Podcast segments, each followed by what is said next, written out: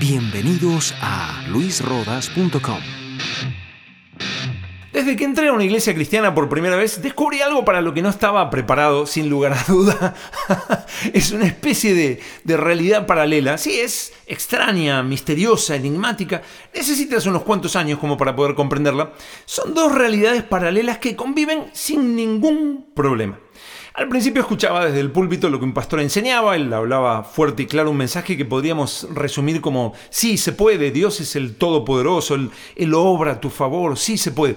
Como cuando comencé casi no, no hablaba con nadie, solo recibía esta verdad, sí, se puede.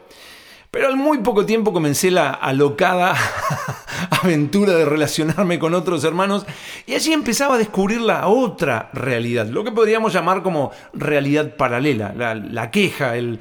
Sí, la Biblia dice eso, pero la duda, el miedo, el, el ya está, no se puede, la vida carnal y el amor al mundo como lo normal, todos somos débiles y no existe el santo. Toda una forma de vida que va negando palabra por palabra lo que se enseña desde el púlpito.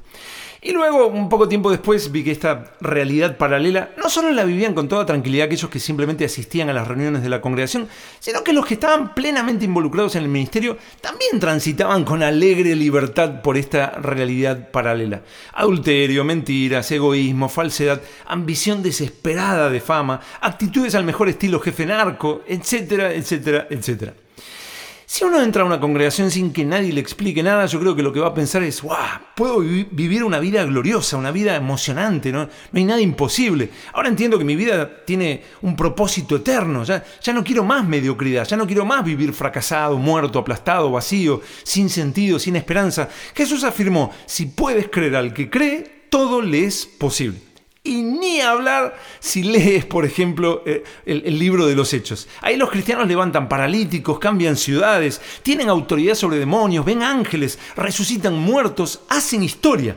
Pero luego uno se encuentra con un ejército que viene en la dirección contraria diciendo, eh, bueno, sí, pero ya vas a ver, ese es el primer amor. Te vas a dar cuenta que seguimos siendo humanos. Mm.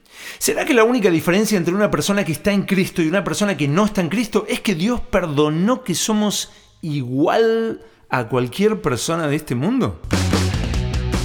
Puedes encontrar más audios como este en luisrodas.com.